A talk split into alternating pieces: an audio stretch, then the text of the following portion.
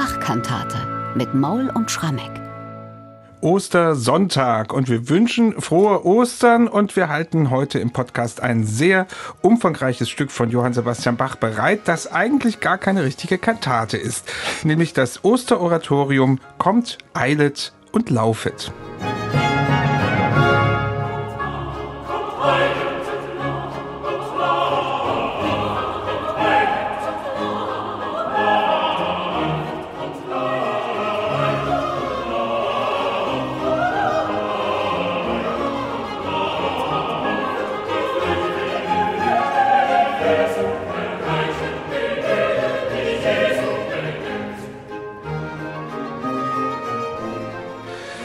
Auch wenn dieser Chor nach einer ganz normalen, feierlichen Bachkantate klingt, so fällt dieses Stück gänzlich aus dem üblichen Bachkantatenrahmen.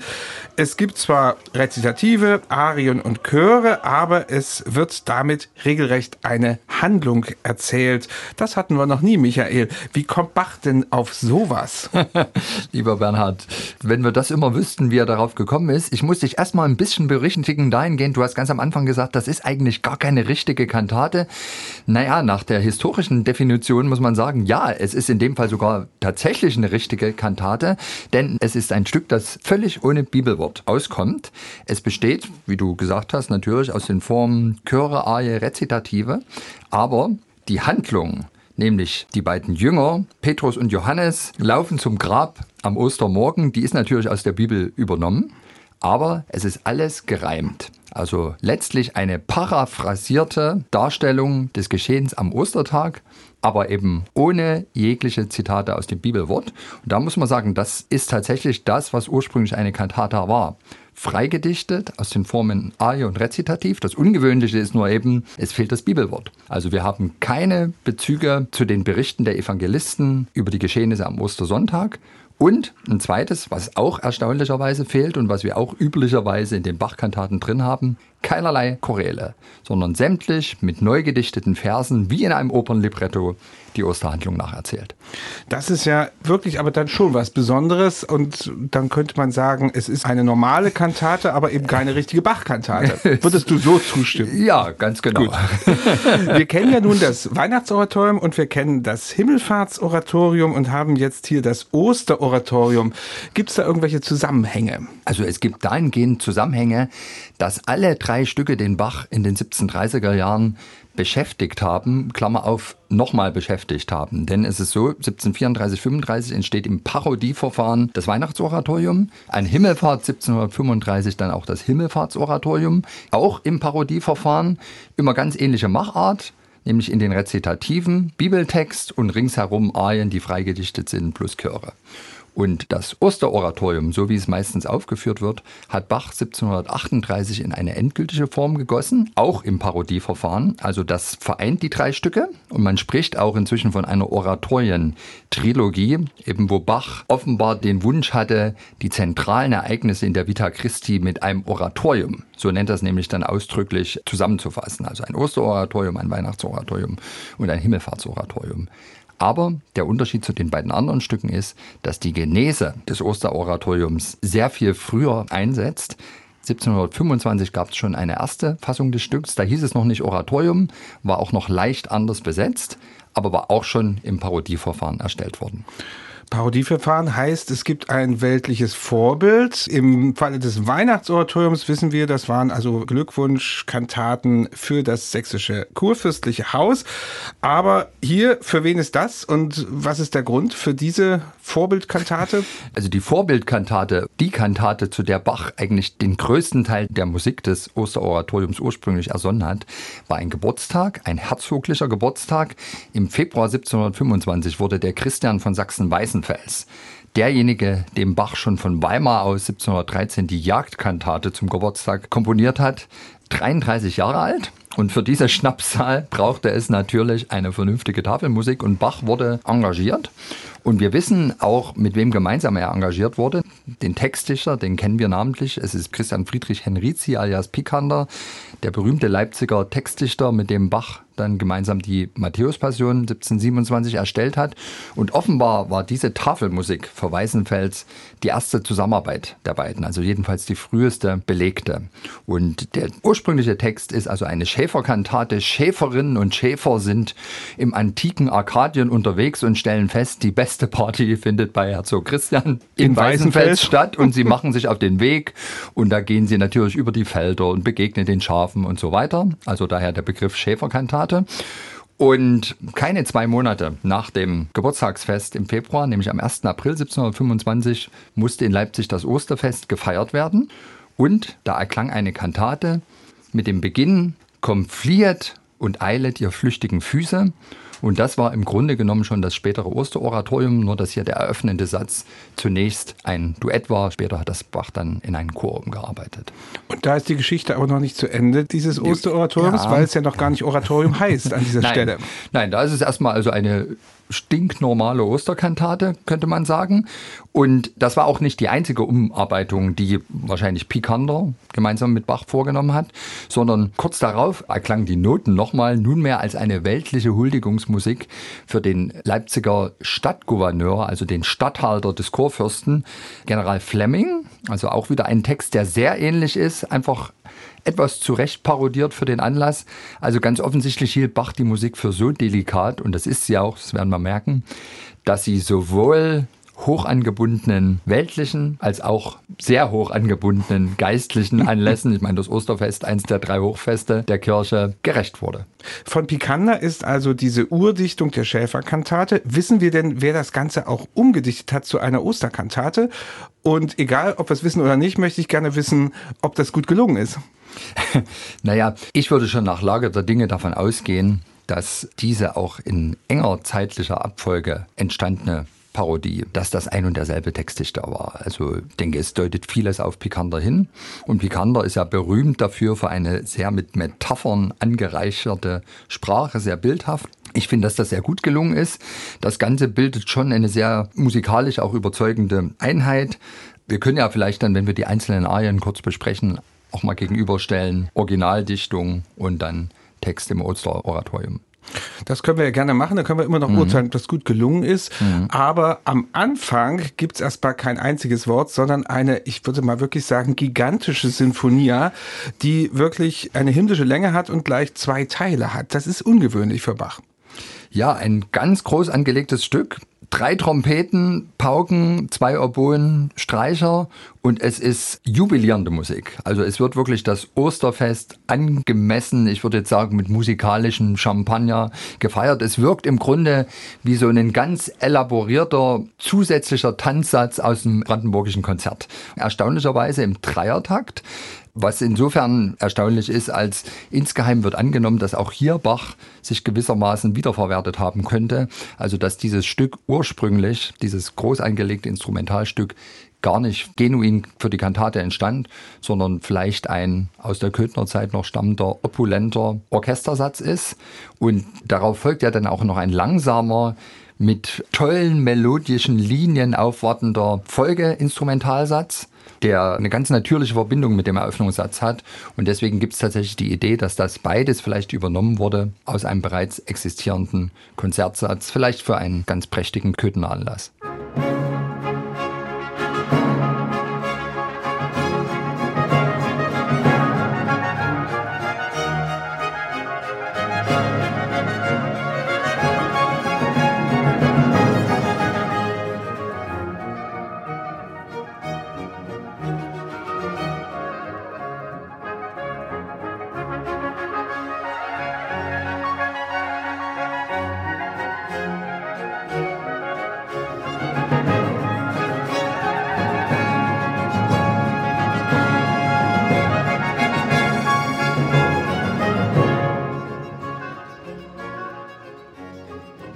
Das war ein kurzer Ausschnitt aus dem ersten, also aus dem Eingangssatz dieser Symphonie. Dann folgt also ein langsamer Mittelsatz, sage ich mal, der vielleicht ein Mittelsatz gewesen ist. Und dann kommt der Eingangschor, der zunächst erstmal gar kein Chor war, sondern ein Duett und vielleicht ursprünglich nicht ein Duett war, sondern ein Konzert. So, jetzt habe ich aber ganz schön enigmatisch hier geredet. Kannst du das aufdröseln? Also du meinst jetzt Konzert im Sinne von, dass das der ursprünglich dritte Satz ja. dieses postulierten Konzertes war, das man aus Köthen übernommen hat. Das kann gut sein. Auf jeden Fall wäre es dann eine ganz erstaunliche Entwicklung, die diese Noten im Laufe der Jahre übernommen haben. Also angefangen als ein reiner Instrumentalsatz, Bach würde ihn dann wieder aufgegriffen haben in der ersten Osterkantate 1725, umgewandelt in ein Duett, in dem er da eben ganz bildhaft den Petrus und den Johannes zum Grab eilen lässt. Auf die Worte kommt fliehet und eilet ihr flüchtigen Füße. Also man sieht die regelrecht Richtung Grab rennen, um zu schauen, was da los ist. Und dann, als er in den 1730er Jahren die Partitur wieder herausholt und sie überarbeitet und sie eben jetzt in die endgültige Form des Osteroratoriums gießt, macht er daraus einen vierstimmigen Chorsatz, was dann eigentlich genau genommen gar nicht mehr so zwingend ist, weil es sind weiterhin Johannes und Petrus, die Richtung Grab laufen. Allerdings sind die beiden jetzt plötzlich vier Stimmen, Sopran, Alt, Tenor, Bass. Aber es geht wahnsinnig konzertant zu, sehr festlich und ein schmissiger vokaler Auftakt für das ganze Stück.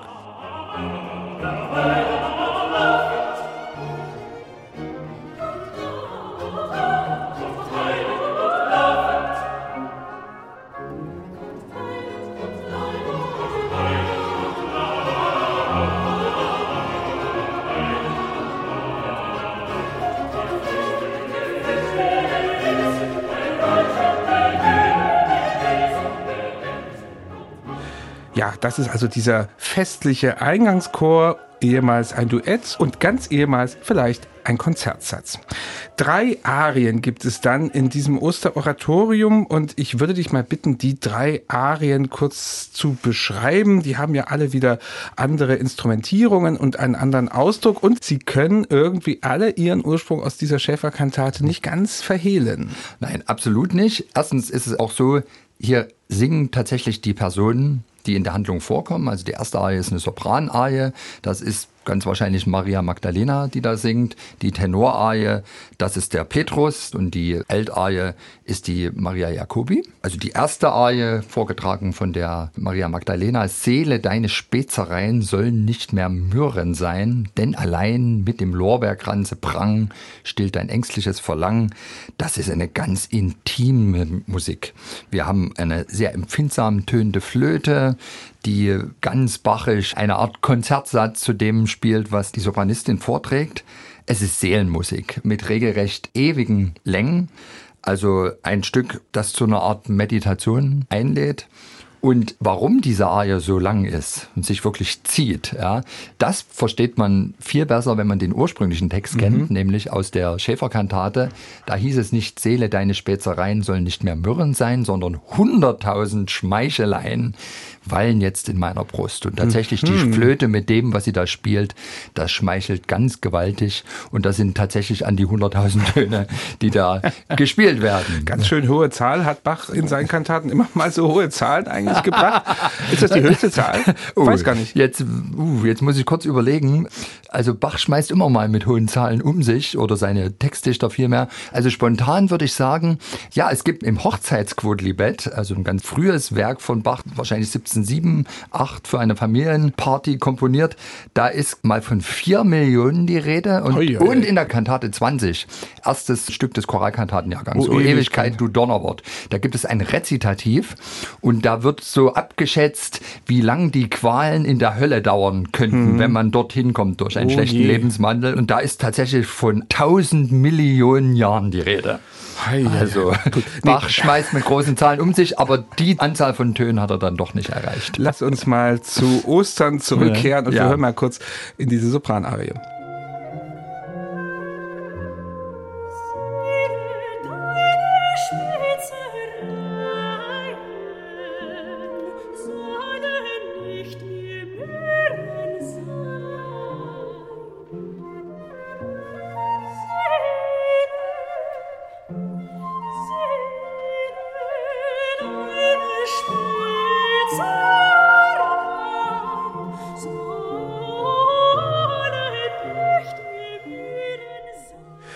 Ja, das waren also ursprünglich 100.000 Schmeicheleien, die dann zu den Spezereien wurden. Das ist die Sopranarie, darauf folgt die Tenorarie, wieder ein ganz anderer, aber auch ein pastoraler Ausdruck. Ja, also der Text, sanfte soll mein Todeskummer nur ein Schlummer Jesu durch dein Schweißtuch sein. Sie entdecken ja das Schweißtuch, mhm. die Jünger, und hier reift die Überzeugung, der Herr ist auferstanden und letztlich hat er den Tod dann auch für uns besiegt und damit wird praktisch der eigene Todesschlummer auch etwas Sanftes ganz pastoral daherkommende Musik. Also zwei Flöten, Violinen, die gedämpft spielen mhm. und das Ganze mit einem Bordunenbass, der da noch mitläuft, das ist wahrhafte Hirten, um nicht zu sagen Schäfermusik.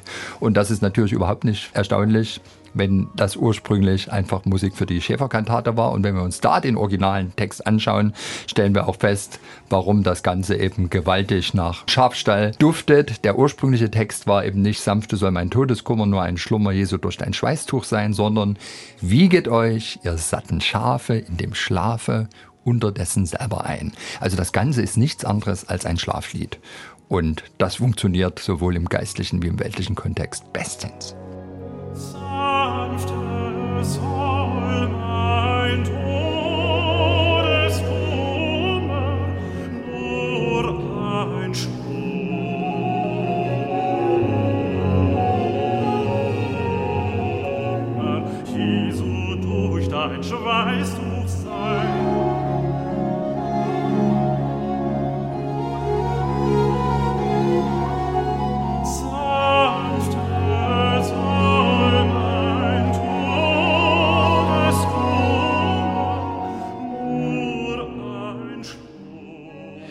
Hier singt Petrus also irgendwie im übertragenen Sinne ein Schlaflied, begleitet von Blockflöten, wunderschönes Stück. Und dann muss ja auch jetzt mal ein bisschen eine schnellere Arie kommen. Und da ist der Alt zuständig. Da kommt der Alt zum Tragen mit der Oboe und den Streichern, die unisono begleiten, ganz zupackend. Saget, saget mir geschwinde, saget, wo ich Jesum finde, welchen meine Seele liebt. Und das ist tatsächlich Aufbruch, musikalischer Aufbruch, weil wahrscheinlich alle vier es nicht erwarten können, jetzt den Heiland lebend irgendwo wieder anzutreffen. Und diese Aufbruchsstimmung der Musik, die war natürlich auch provoziert worden durch den ursprünglichen Text. Komm doch, Flora, komm geschwinde, hauche mit dem Westenwinde unsere Felder lieblich an. Also das ist nochmal so ein bisschen der virtuose Rausschmeißer innerhalb dieser drei Arien.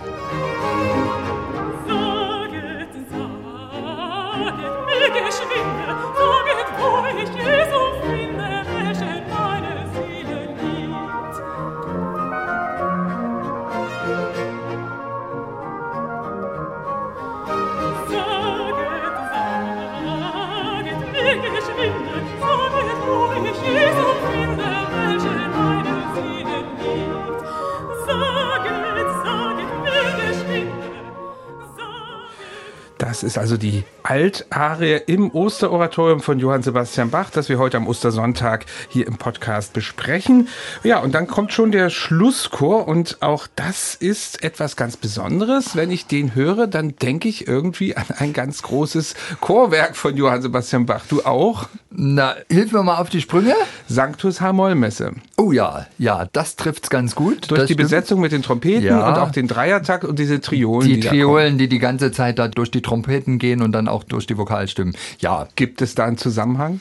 Kann gut sein, lieber Bernhard. Also wir machen jetzt hier Bachforschung live. Natürlich. Ja, also ja. unsere Schäferkantate plus erste Fassung Osteroratorium Ostern 1725 und das Sanctus der Hamollmesse ist ja ursprünglich komponiert worden für das Weihnachtsfest 1724. Also war also drei, vier Monate früher. Und wahrscheinlich waren da noch Nachschwingungen in Bachs Kopf und die haben es bis aufs Notenpapier der Schäferkantate bzw. der Osterkantate geschafft. Machen wir mal die Probe aufs Exempel. Bitte.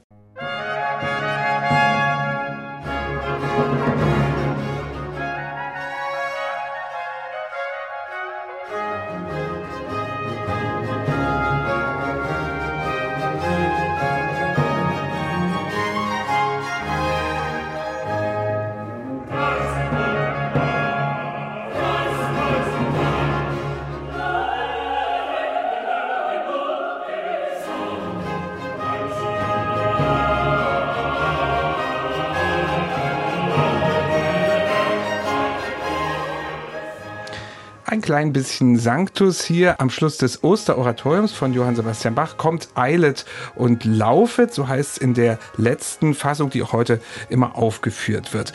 So, jetzt muss ich aber zum Schluss noch mal eine Frage stellen, die mir hier wirklich auf dem Herzen liegt. Diese Musik des Osteroratoriums ist ja nun wirklich festlich, aber ist sie auch wirklich österlich? Also geht das überhaupt eine Osterkantate ohne einen einzigen Osterchoral? Für mich unbefriedigend. Ja, Bernhard, ich teile diese Einschätzung. Also so schön der Gedanke ist, dass Bach hier eben ein Osterspiel präsentiert hat. Ich vermisse eben doch diese Choräle. Auf der anderen Seite könnte es ja sein, und da gibt es tatsächlich Anzeichen, dass Bach zum Osterfest 1725 insofern etwas ganz Besonderes und dann doch insgesamt wieder Vollständiges liefern wollte an einem Hochfest, dass er zwei Kantaten aufgeführt hat.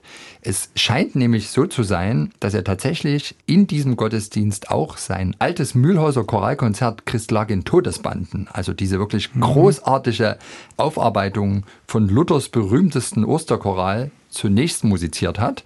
Wir sind ja immer noch im Choralkantatenjahrgang. Der ist zwar jetzt gerade zu Ende gegangen, also danach stellt ja Bach wieder auf Kantaten klassischer Form um, aber am Fest Maria Verkündigung war ja wirklich noch eine gute Woche vorher wie schön leuchtet der Morgenstern erklungen, eine Choralkantate und die Gemeinde war es gewohnt gewesen, seit Juni 1724, dass Bach eben Choralkantaten komponiert hatte. Also es herrschte durchaus Choralüberfluss.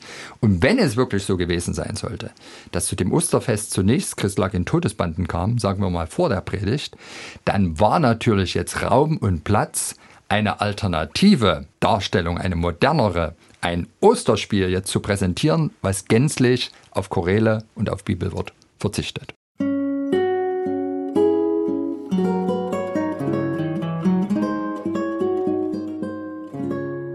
MDR Classic